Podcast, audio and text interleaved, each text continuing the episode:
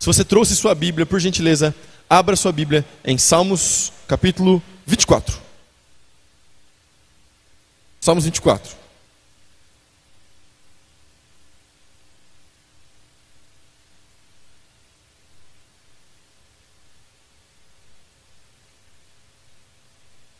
Se você não trouxe sua Bíblia, acompanhe a leitura no telão. Eu estou lendo na nova versão transformadora.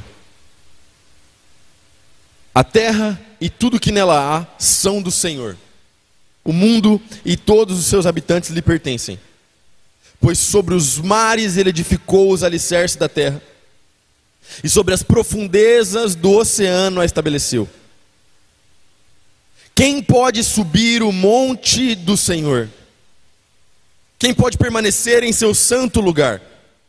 Somente quem tem as mãos puras e o coração limpo, que não se entregam aos ídolos e não juram em falso.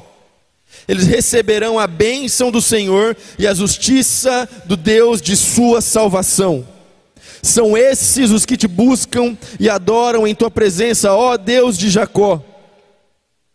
Abram-se portões da cidade Abram-se antigos portais para que entre o Rei da Glória.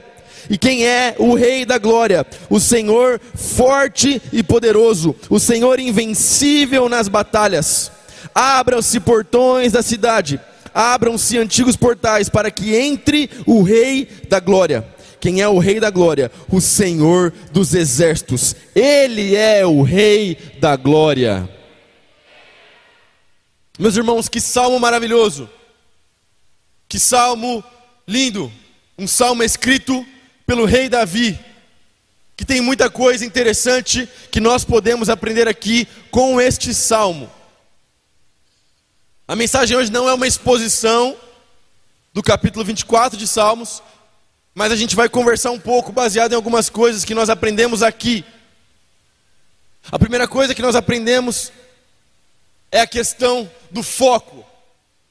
Davi está escrevendo um salmo totalmente centralizado no Senhor, totalmente centralizado em quem Deus é. Um salmo de adoração por quem Deus é, não somente por aquilo que Ele criou, mas por quem Deus é. Sabe, eu tenho certeza que, como eu, você começou 2024 empolgado. O problema é que muitas vezes nós depositamos a nossa empolgação na virada do calendário. Ano novo, vida nova. Mas aí passa aquela semana de recesso, passa aqueles dias que é, a gente trabalha menos e de repente 2024 está muito parecido com 2023. E aí parece que o ano nem virou. Eu falei isso ontem no DIP. Parece que hoje é dia 21, né? Então parece que eu estou no dia 52 de dezembro. Parece que não virou o ano. O que está acontecendo? E deixa eu te falar uma coisa: é porque você está depositando a sua esperança, você está colocando a sua atenção, os seus olhos no lugar errado. Porque Deus quer para nossa igreja, para nossa casa, para você que está aqui presente, em 2024, Deus quer que você suba de nível. Dá uma amém no seu lugar. Deus quer que você suba de nível. Deus quer te levar a um novo nível. E que, que novo nível é esse?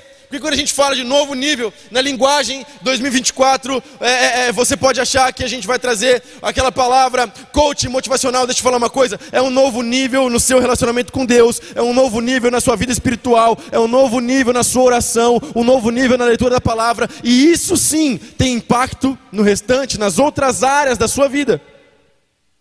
Ou será que você vai permanecer olhando para as coisas que estão acontecendo? Será que você vai permanecer olhando para as notícias? Olhando para aquilo que está acontecendo, falar: meu Deus, a economia, meu Deus, o Brasil, meu Deus, isso, meu Deus, aquilo? Ou será que você vai parar de reclamar e olhar para o Autor e Consumador da nossa fé, o Senhor Jesus Cristo? Porque quando você olhar para Ele, as suas palavras serão palavras de adoração, como as palavras do salmista. Isso aqui é muito maravilhoso, isso é muito profundo, isso é muito interessante. Porque ao olhar para Jesus e parar de olhar para as circunstâncias e para as pessoas, isso te protege, isso guarda seu coração. E quando você olha para as pessoas, a possibilidade de você se ferir é muito grande. Gente ferida faz igreja errado, gente ferida faz teologia ruim, gente ferida tem ideia ruim. Você não foi chamado para ser uma pessoa ferida, você foi chamado para ser uma pessoa curada, redimida pelo sangue de Jesus e para levar outros a serem curados. Tem alguém comigo aqui nessa noite?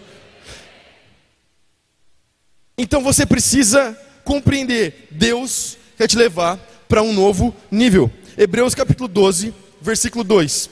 Mantenhamos o olhar firme em Jesus, o líder e aperfeiçoador da nossa fé. Ou talvez a sua tradução está escrito autor e consumador da nossa fé. Por causa da alegria que o esperava, ele suportou a cruz sem se importar com a vergonha. Agora ele está sentado no lugar de honra à direita do trono de Deus. Glória a Jesus. Mantenhamos o olhar firme em Jesus. É olhar no alvo.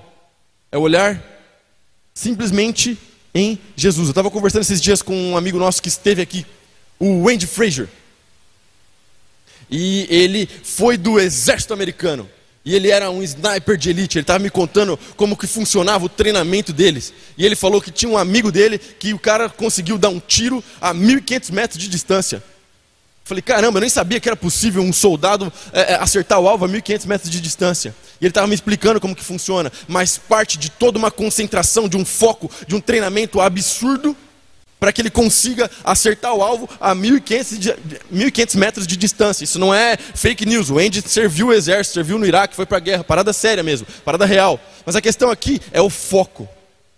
No momento que ele está ali naquele treinamento, ele não pode deixar nada atrapalhar. O vento não pode distraí-lo, a voz, a, a, a, tiro do inimigo, nada. Ele precisa estar 100% focado para acertar o alvo. Da mesma forma, nada pode tirar o seu foco do Senhor Jesus Cristo. Ontem eu preguei sobre um texto que é muito, muito conhecido, muito popular. Eu preguei sobre um texto é, é, é, que é o texto que Pedro anda sobre as águas. E veja bem, eles estão nos, no barco, os discípulos estão no barco, a chuva está acontecendo, o vento está forte, eles estão lutando, e Jesus vai ao encontro deles caminhando sobre as águas. Pois bem, quando Jesus vai ao encontro deles caminhando sobre as águas, eles ficam cheios de medo, eles já estavam com medo, estavam lutando com as ondas, então eles já estavam com medo. Eles veem Jesus andando sobre o mar, eles pensam que é um fantasma, mas um foi um pouco mais ousado, um foi um pouco mais corajoso, Pedro. E ele fala: Jesus, se é o Senhor mesmo, então deixa eu ir até onde o Senhor está. E Jesus fala: Vem. E ele pisa fora do barco e começa a caminhar sobre as águas. Isso aqui não é uma crítica ao Pedro, até porque provavelmente eu seria dos que ficaria dentro do barco. Eu ia falar, que isso, cara, o que você está fazendo? Você está pisando, não dá para andar na água, entende? Mas a fé dele foi gigantesca, sobrenatural. Entretanto, você sabe muito bem que em determinado momento ele afunda. E a Bíblia diz que ele afundou porque ele olhou para a chuva, porque ele olhou para o vento, porque ele olhou para a tempestade. Sabe por quê? Ele se esqueceu que o que havia de mais poderoso acontecendo ali naquele momento não era a tempestade, mas era o próprio Cristo caminhando sobre as águas. O que significa? Não importa o problema, não importa o que está acontecendo ao seu redor, não importa a adversidade, o que existe mais poderoso na sua vida é Jesus Cristo de Nazaré, o seu Senhor, o meu Senhor, o nosso Deus.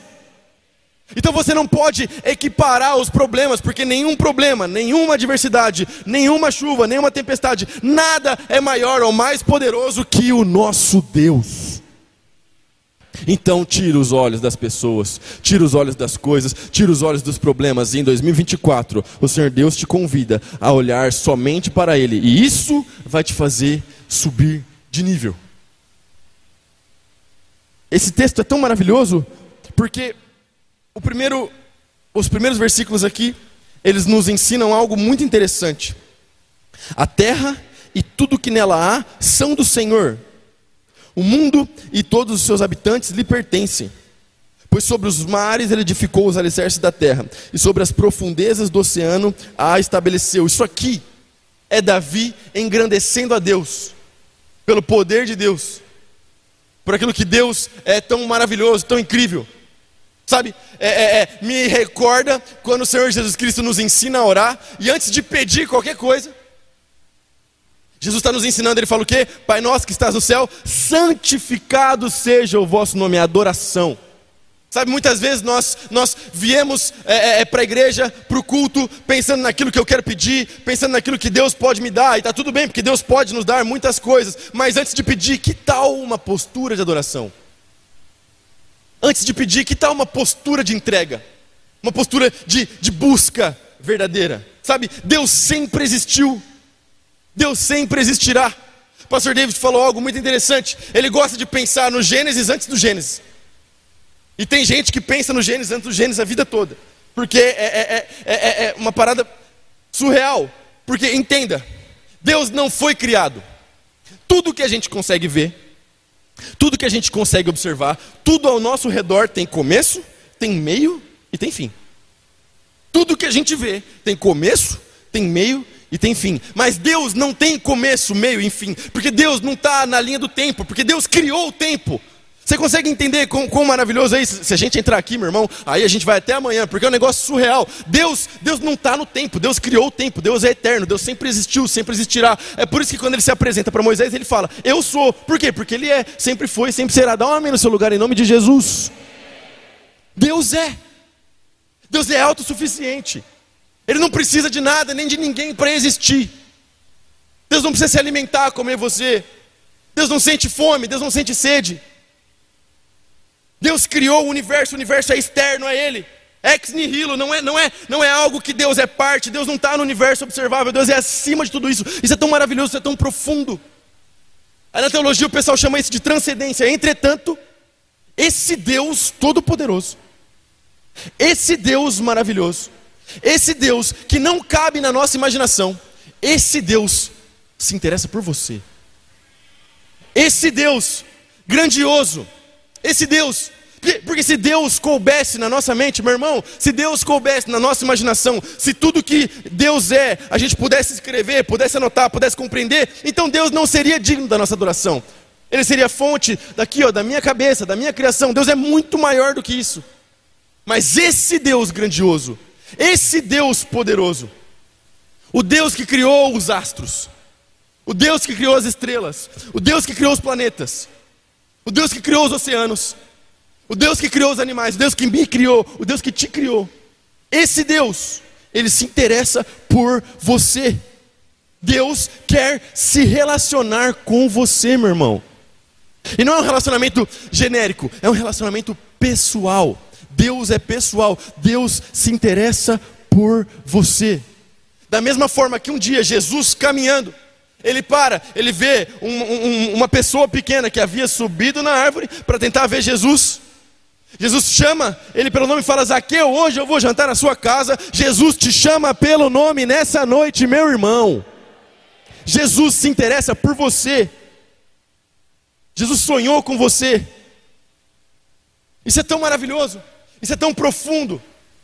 E aí a gente entra no versículo 3 do capítulo 24. Quem pode subir o monte do Senhor? Quem pode permanecer em seu santo lugar? E essa é a ideia da subida de nível. Essa é a ideia que Deus tem para você nessa noite. Porque presta muita atenção. Essa ideia de subir o monte é a ideia realmente de se encontrar com Deus e de se relacionar com Ele. Exemplo: Moisés fez isso. Depois que Deus usa Moisés para libertar o povo do Egito. Então Deus guia eles, e aí eles são pressionados pelo exército egípcio. Deus abre o mar vermelho, eles atravessam o mar, terra seca. Deus fecha o mar, derrota os inimigos. Eles caminham pelo deserto, vão parar no Monte Sinai. Ali, Deus avisa Moisés: Olha só, olha só, manda o povo se preparar, manda o povo se santificar, porque eu vou me manifestar no monte. E na hora certa é para o povo subir. E aí chega o dia. Só que quando chega o dia, o povo fica com medo. Deus desce no monte. O monte começa a tremer, fogo, fumaça. Aquele sinal maravilhoso, aquela coisa assustadora e ao mesmo tempo incrível. Deus está no monte, no topo do Monte Sinai.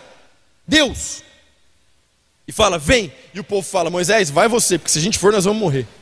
Aqui tem uma coisa muito interessante que você precisa entender. Deus está te chamando para subir o monte para se relacionar com Ele. Deus está te chamando para subir de nível. Mas cuidado, sabe por quê? Porque se você não subir, você está sujeito a acontecer com você o que aconteceu com o povo que ficou no pé do monte. Porque, entenda, Moisés subiu, o povo ficou. Moisés está fazendo um jejum, 40 dias, sem comer, diante do Senhor, tendo experiências absurdas. O povo embaixo, mesmo com Deus se manifestando no topo do monte, pensa que Moisés está demorando, pensa que a parada não está andando certo, pensa, vixe, quer saber? Ele deve ter morrido. Vamos fazer para nós um Deus, constroem, elaboram um bezerro de ouro e caem no pecado da idolatria. Cuidado, meus irmãos, porque se você não subir de nível na sua fé, você corre risco de criar ídolos no seu coração. Cuidado, meus irmãos, porque quem não sobe o monte, quem não se aproxima, quem não dá um passo de fé por medo, o pecado bate a porta. Isso não sou eu que estou falando, é a própria palavra de Deus. Eu estou pregando a Bíblia aqui para você nessa noite, meu irmão. Sobe o monte, sobe de nível. Sabe, é, é, é, é, algo tão poderoso, porque a ideia da subida do monte também, a gente tem uma experiência muito interessante com o próprio Senhor Jesus Cristo, porque quando ele sobe o monte, está lá Pedro, Tiago e João, acontece algo maravilhoso que é a transfiguração.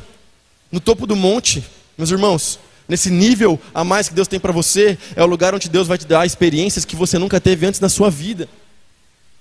O pastor Domingos já pregou sobre isso aqui nesse púlpito. Eu só quero relembrar. Tem gente que está contando experiência com Deus de 2015, 2014. Deus é uma fonte inesgotável de poder, de graça e de favor. Para que você vai contar a experiência de 2014 se você pode ter uma experiência com Ele hoje?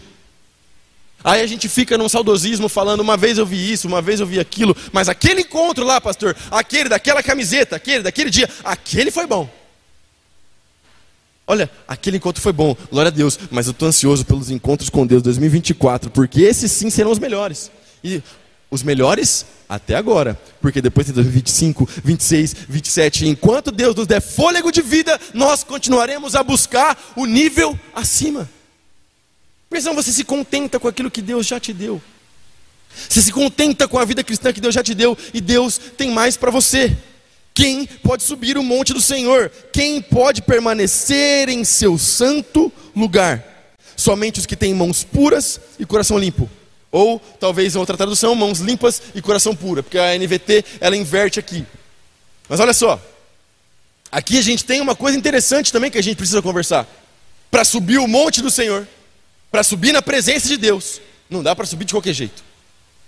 Não dá para subir e achar que eu posso fazer isso da minha maneira, da minha forma, eu vou me chegar a Deus e está tudo certo. É, é, é, aquele que tem mãos limpas e coração puro.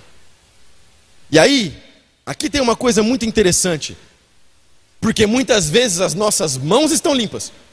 Veja bem, o cara vem para a igreja, se converte. Pastor David, parei de beber. Pare de fumar. Não traz esposa.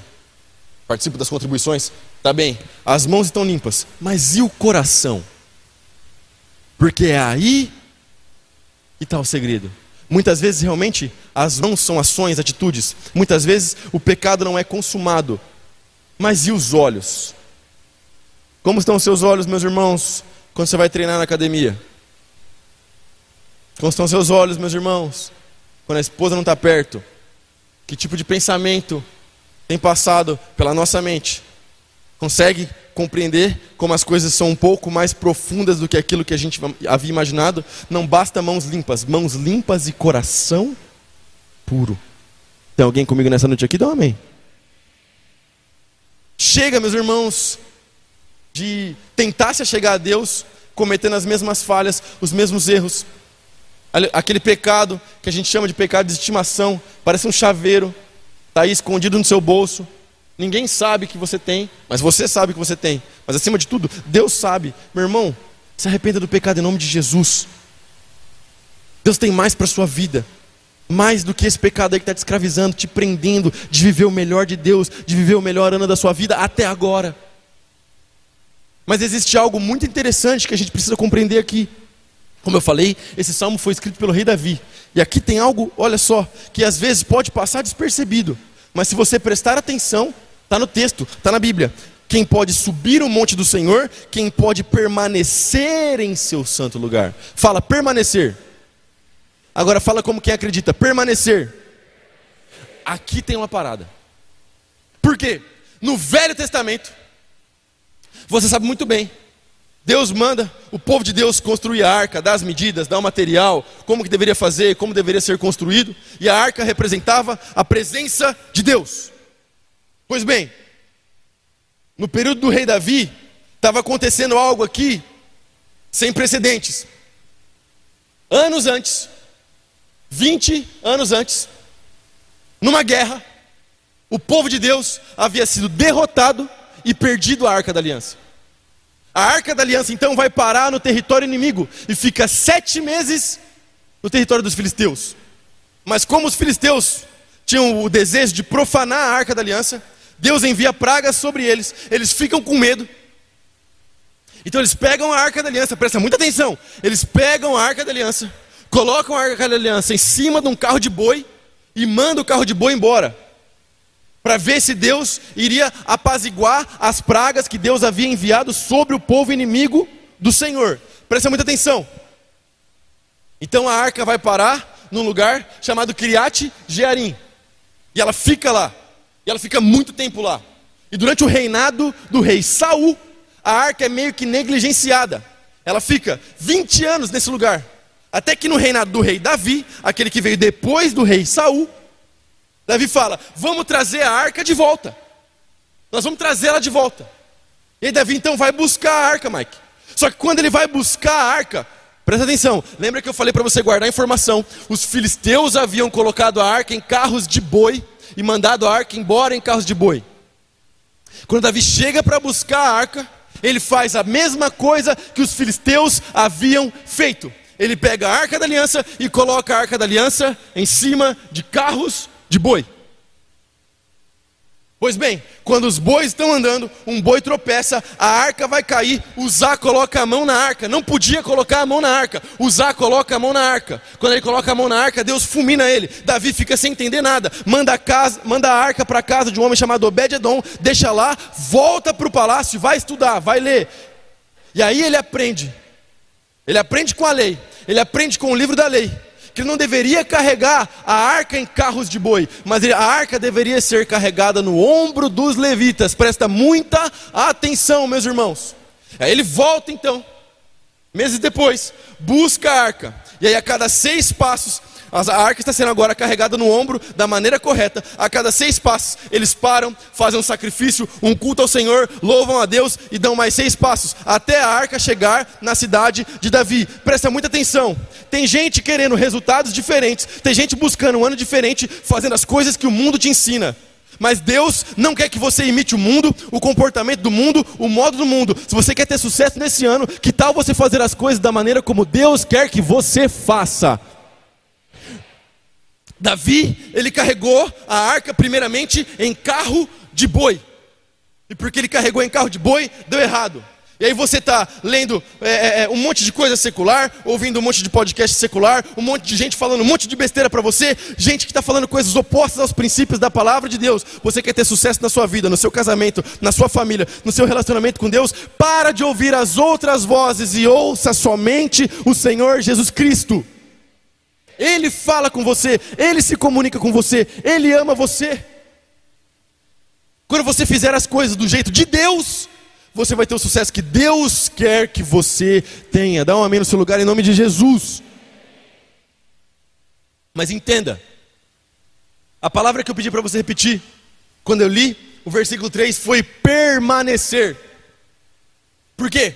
Ora, quando a arca estava no meio do povo de Deus, tinha o dia do Yom Kippur, que era o dia que o sumo sacerdote entrava no lugar chamado Santíssimo Lugar, ou Santo dos Santos, que era o lugar onde a arca da aliança estava, dentro do tabernáculo.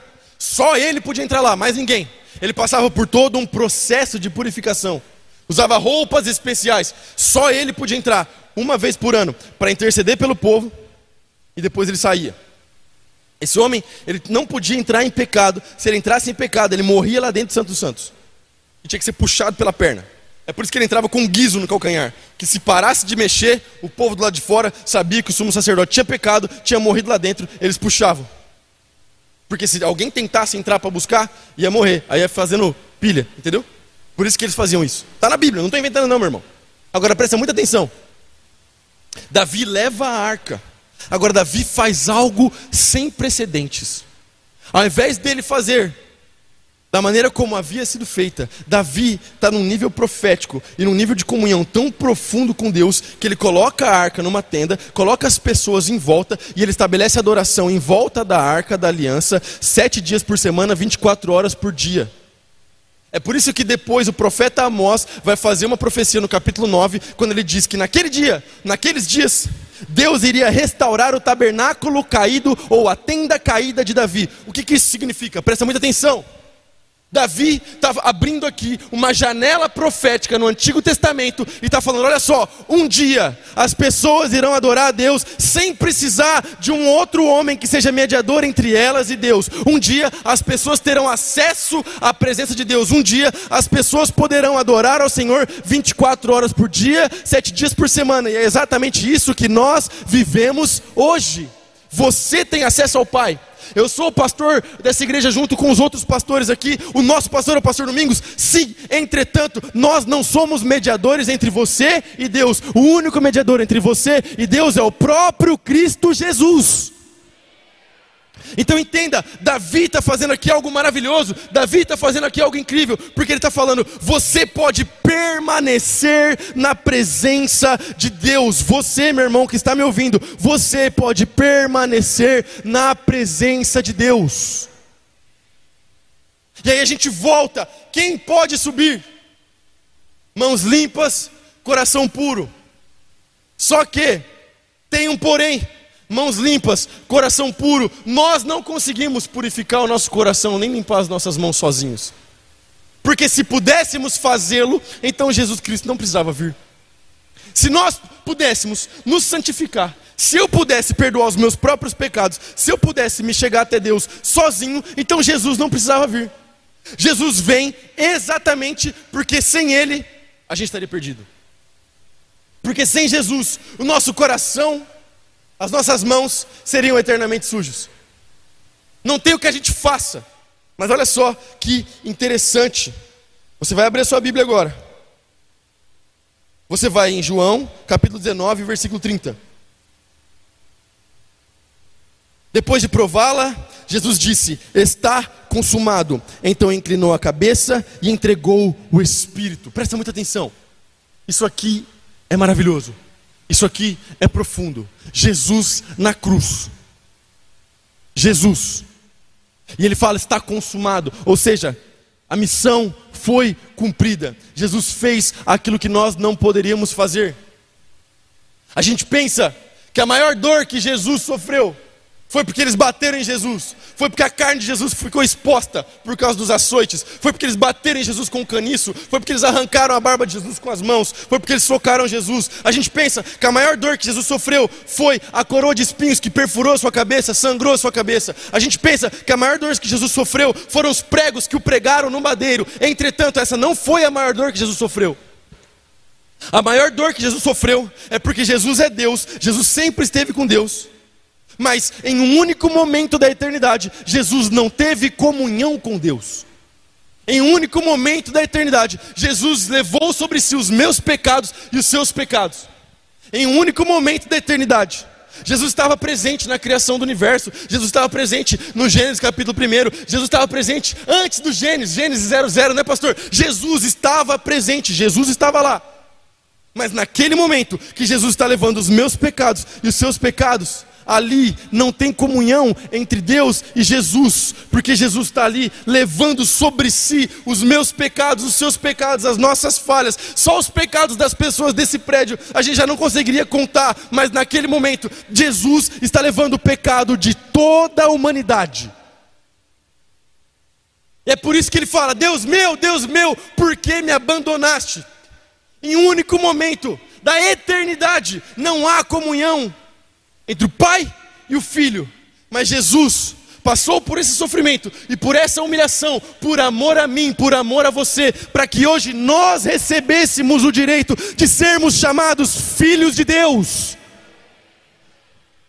Portanto, meus irmãos, não é sobre aquilo que eu faço, não é sobre aquilo que você faz, é sobre aquilo que Ele fez. Ele purifica o seu coração, Ele limpa as suas mãos, Ele perdoa os seus pecados, Ele perdoa as suas falhas, Ele levou sobre si as nossas dores e enfermidades.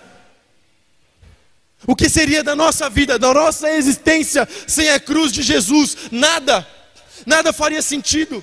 A igreja não faria sentido, essa reunião não faria sentido se Jesus não tivesse morrido na cruz por mim e por você. Jesus não foi levado na cruz pelas forças do inimigo. Jesus não foi levado para a cruz pela força do mal. Jesus se entregou voluntariamente. Ele se entregou por amor a mim e por amor a você. E aí a resposta: quem pode subir? Todo aquele que nele crê. Você pode subir o monte, você pode acessar a presença, você é guiado pelo próprio Senhor Jesus Cristo para a presença de Deus. Dá um amém no seu lugar, crente, em nome de Jesus. Hebreus capítulo 10, versículo 19 até o versículo 22.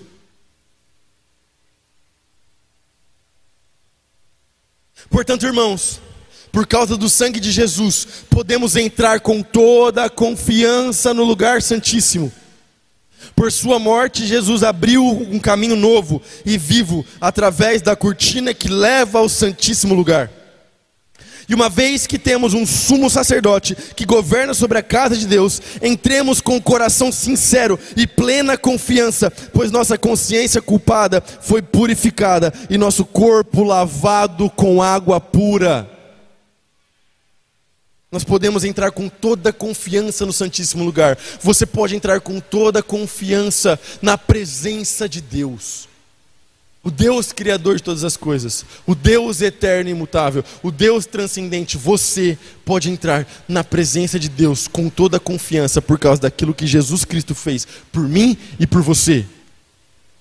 Consegue entender como Deus está querendo que você suba de nível?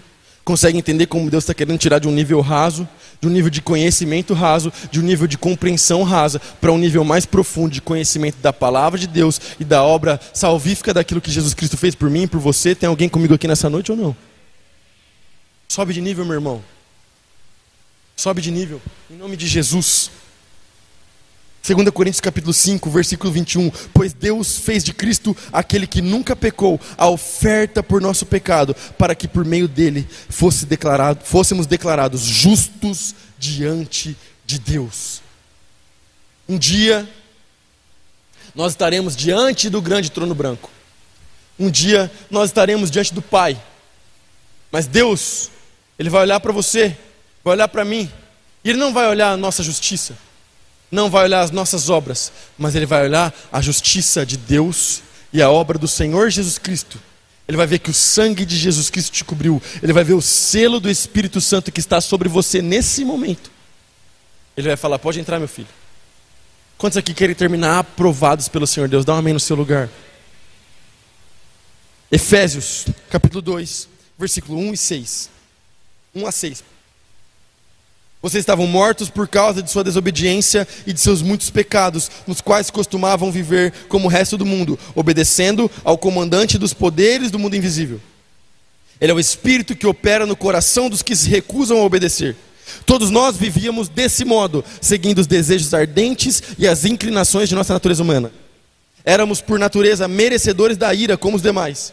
Mas Deus é tão rico em misericórdia e nos amou tanto que, embora estivéssemos mortos por causa de nossos pecados, Ele nos deu vida juntamente com Cristo. É pela graça que vocês são salvos, pois Ele nos ressuscitou com Cristo e nos fez sentar com Ele nos domínios celestiais, porque agora estamos em Cristo Jesus. Dá um amém no seu lugar.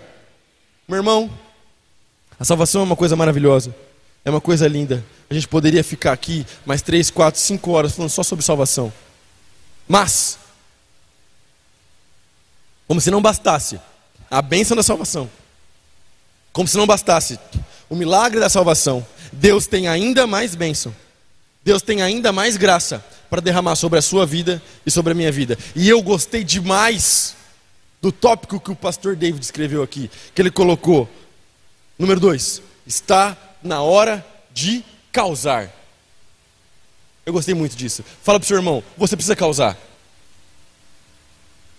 Sabe por que eu gostei? Porque isso aqui vai ficar na sua cabeça, você não vai esquecer. Você não vai esquecer, vai ficar na sua memória. Ah, mas como assim causar? Ora, quando Elias, ele está prestes a desafiar os falsos profetas de Baal, e ele chega na frente do rei para lançar o desafio, o rei fala: É você o perturbador de Israel? Sabe, muitas vezes quando nós estamos fazendo aquilo que Deus nos chamou para fazer, nós estamos perturbando o mundo. Para o mundo a gente está causando, mas para Deus nós estamos sendo obedientes à palavra. Então chegou a hora, meu irmão. Chegou a hora de sair da zona de conforto. Chegou a hora de causar realmente. Chegou a hora de você fazer a diferença. Chegou a hora de você parar de ser um crente Comum. Um crente que senta na cadeira e vai embora como se nada tivesse acontecendo. Um crente que as pessoas do seu trabalho às vezes nem sabem que você é cristão, nem sabem a igreja que você vai. Esses dias eu estava evangelizando uma pessoa. Essa história é real. Eu estava evangelizando uma pessoa na academia. Por que na academia? Porque é o lugar que eu frequento que não tem crente. Então é o lugar onde eu mais evangelizo. E aí eu estava lá, eu estava evangelizando. E aí eu falei, então, eu sou da primeira batista. Ele falou, ah, eu vou lá também. Eu falei, sério que você vai lá? Você tem certeza que você vai lá mesmo? Você está ouvindo nossas mensagens? Você está tá prestando atenção no que a gente está pregando? Ele falou, não, eu vou lá. Você, você foi chamado para fazer a diferença, meu irmão. Você não foi chamado para ser mais um. Você não foi chamado para ser um crente que, que. Entendeu? Veja bem, a Bíblia fala que nós somos o sal da terra e a luz do mundo. É impossível esconder uma cidade edificada sobre um monte. Por quê? Porque todo mundo vê. Crente de verdade, todo mundo vê. Crente de verdade, todo mundo sabe que é crente. A luz de Jesus brilha na sua vida. E a gente começou falando: não pode olhar para o problema, não pode olhar para a dificuldade, não pode olhar para a crise. E a gente sempre fala sobre isso. Ah, mas é escuridão. É, é, é, é, é o, é o crepúsculo do ocidente, misericórdia, está tudo acabando. Pois é, deixa eu te falar uma coisa: quando a noite é mais escura, a luz brilha mais forte, a luz de Jesus tem que brilhar em você, meu irmão. Então, chegou o seu momento, chegou a sua hora de fazer aquilo que Deus te chamou para fazer. Jesus libera uma palavra sobre os discípulos, e ele fala que Jesus fariam coisas maiores. João 14, 12. Jesus disse que eles fariam coisas maiores. E é desafiador esse texto. Esse texto é desafiador. Porque como é que a gente vai pensar em coisas maiores do que o próprio Cristo fez? Sendo que o próprio evangelista João diz que se fosse listar os milagres que Jesus operou, não caberia em livro na terra. Como é que a gente vai pensar nisso? Veja bem, não, é coisa, não são coisas maiores a nível de poder, de glória. Ninguém tem mais poder que Jesus. Toda a glória é dele. Tudo que a gente faz é para a glória dele. São coisas maiores a nível de efeito, de causa. Como assim, Davi? Presta muita atenção. Jesus é Jesus, é Deus. O ministério dele, ele começa e termina local. Porque foi da vontade de Deus, foi da vontade dele que o ministério se expandisse ao redor do mundo através dos discípulos, dos apóstolos, através da igreja. Dá um amém no seu lugar. Essas são as coisas maiores. Não são coisas maiores em poder, não são coisas maiores em, em, em, em, glória, são coisas maiores em efeito, coisas maiores em causa. E aí, em efeito, tem muita coisa que aconteceu que a gente poderia denominar como coisas maiores. Por quê? Porque é o próprio Cristo que nos impulsiona para essas coisas maiores. E é o próprio Cristo que te impulsiona esse ano, essa noite, para você fazer as coisas maiores, meu irmão. O poder vem dele. A autoridade vem dele, o Espírito vem dele. Você só precisa crer e obedecer. Olha isso aqui, que maravilhoso. 1 Pedro, capítulo 2, versículo 9. Vocês, porém, são povo escolhido, reino de sacerdotes, nação santa, propriedade exclusiva de Deus. Assim, vocês podem mostrar às pessoas, mostrar às pessoas como é admirável aquele que os chamou das trevas para a sua maravilhosa luz. Assim, vocês podem, nós podemos, a igreja pode mostrar às pessoas, a igreja pode mostrar ao mundo como é admirável, como é maravilhoso, como é poderoso, aquele que nos tirou das trevas e nos levou para a luz. Meu irmão, tudo que você precisa fazer é contar o seu testemunho. Tudo que você precisa fazer é contar aquilo que Jesus Cristo fez na sua vida. Tudo que você precisa fazer é contar de onde Jesus te tirou e onde Ele te colocou hoje. Eu tenho certeza que Jesus te tirou e me tirou do fundo de um poço muito escuro, muito sombrio. E o seu testemunho, a sua história, a sua vida vai servir de mensagem de salvação para a vida de outros. Dá um amém no seu lugar, meu irmão. 2024 é um ano de expansão. 2024 é um ano de evangelismo.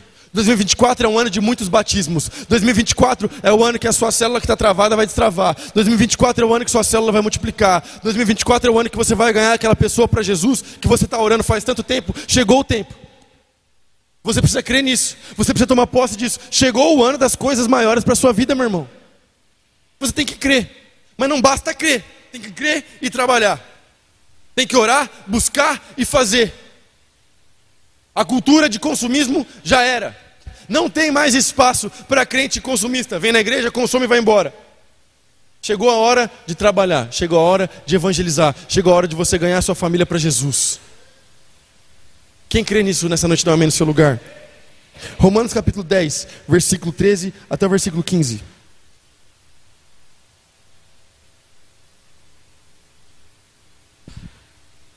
Pois todo aquele que invocar o nome do Senhor será salvo. Mas como poderão invocá-lo se não crerem nele? Como crerão nele se jamais tiverem ouvido a seu respeito? Como ouvirão a seu respeito se ninguém lhes falar? E como alguém falará se não for enviado?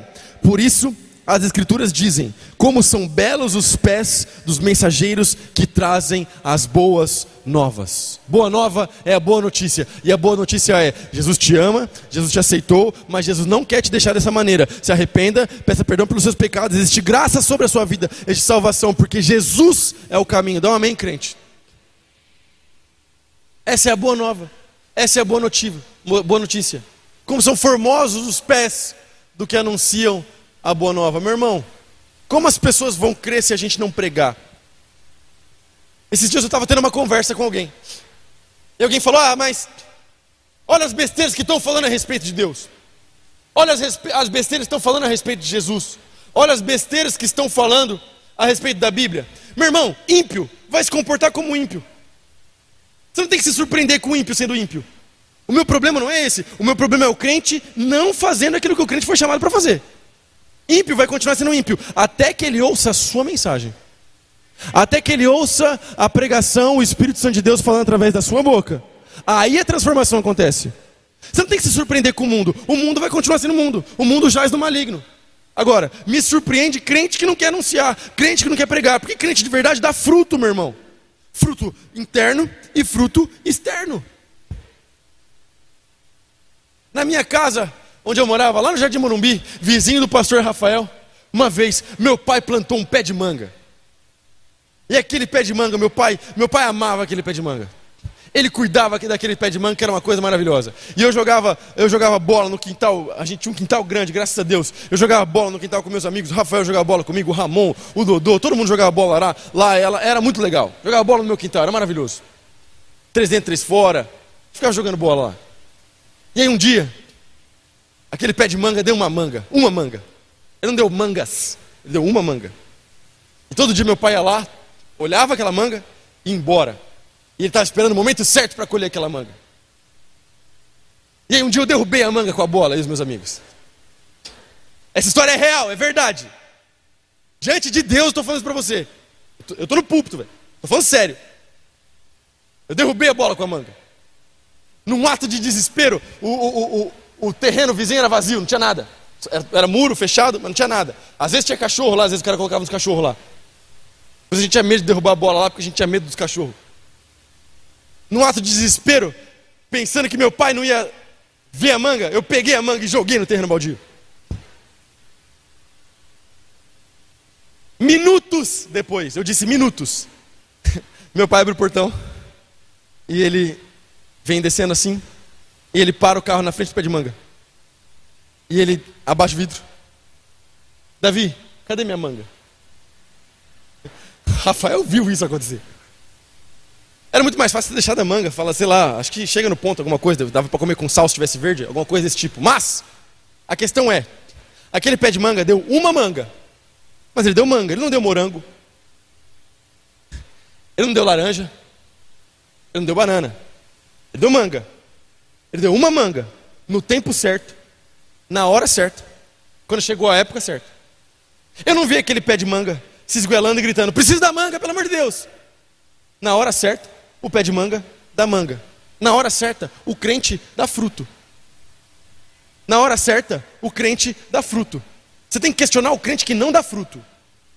Porque daí o crente que não dá fruto, talvez não está ligado na videira. Tem alguém comigo aqui ou não? Você foi chamado para dar fruto, meu irmão. Fruto de transformação pessoal. Fruto do seu relacionamento com Deus e fruto de evangelismo. Tem que pregar, tem que anunciar. Você não precisa ser um ultra mega evangelista que ganha 365 pessoas por ano. Tem gente que é assim, mas tem gente que não. Mas fruto, todo cristão foi chamado para dar. Célula. Célula vem de Deus. Modelo passa. Modelo, a gente já fez um modelo, já fez outro modelo. Já teve uma coisa que passou, outra coisa que não passou. Uma coisa que o amigo fez que deu certo, outra coisa que o amigo fez que não deu certo. E a gente adapta para a nossa realidade. Agora, célula, igreja nas casas, está no Novo Testamento. Está no Novo Testamento é princípio. Então, igreja nas casas tem que dar certo. Célula tem que multiplicar. Posso ouvir um amém ou não? Então, se a célula não está multiplicando, a gente tem que rever a saúde da célula e das pessoas que estão na célula. É muito simples. Meus irmãos, 2024 é um ano de expansão. 2024 é um ano de conquista. 2024 é um ano para você subir de nível. Chega da mesmice. Chega do marasmo. Chega de águas rasas. Deus tem mais para a sua vida. E por fim, para que isso aconteça, você precisa ser revestido. Fala, revestido. Fala como quem acredita agora, revestido. Ora, Jesus vem, junto um monte de discípulo, junto os doze, um fraquejou. Depois o Matias entra no lugar. Você conhece a história. Um monte de menino novo. Investe, cuida. Três anos de discipulado. Mas no momento pós-ressurreição, pós-ressurreição, Jesus Cristo ressurreto, corpo glorificado. Jesus junta o pessoal e fala: fica todo mundo junto, fica orando, porque no momento certo vocês serão revestidos com o Espírito Santo. Presta muita atenção. Jesus deixou tudo certo, Jesus ensinou os caras, Jesus deixou tudo da maneira como deveria fazer. Jesus mostrou para os caras como fazer milagres. Jesus operou centenas e centenas de milagres para eles verem o poder de Deus, para a fé deles ser aumentada. Jesus andou sobre as águas, Jesus parou a tempestade, Jesus ressuscitou pessoas mortas. Mas na hora de dar o start da igreja, Jesus sobe. E ele fala: fica junto, fica orando, porque na hora certa o Espírito vai descer. Deixa eu falar uma coisa, meu irmão. Nós não estamos liberados por Deus para boa missão, para boa obra, sem antes sermos cheios do Espírito Santo antes de qualquer outra coisa, você precisa ser cheio do Espírito, porque você só pode dar aquilo que você tem. Você só pode dar aquilo que você tem. E aquilo que você tem é Deus que te dá. Atos 1,8 fala que é, os discípulos seriam cheios do poder de Deus. E depois que eles fossem cheios do poder de Deus, aí eles seriam testemunhas. Então presta muita atenção, tem uma ordem no negócio. Deus não desperdiça unção. Deus chamou todos nós, todas as pessoas desse auditório, todos vocês que estão assistindo online na sua casa, todos vocês que vão assistir um dia depois essa mensagem no YouTube. Deus chamou todos nós para sermos testemunhas, mas antes de testemunhar, precisa haver um enchimento, um batismo com o Espírito Santo de Deus. Assim como nós não podemos subir do nosso próprio meio, nosso próprio poder, nossa própria justiça. Nós não podemos subir um monte de qualquer jeito, nós não podemos sair para testemunhar sem o poder do Espírito Santo de Deus. E a gente já pregou sobre isso aqui, eu não quero ser repetitivo, a galera do louvor pode subir e eu concluo falando isso. A palavra poder no Novo Testamento é dínamos ou dunamis. E é a mesma palavra que dá origem à palavra dinamite.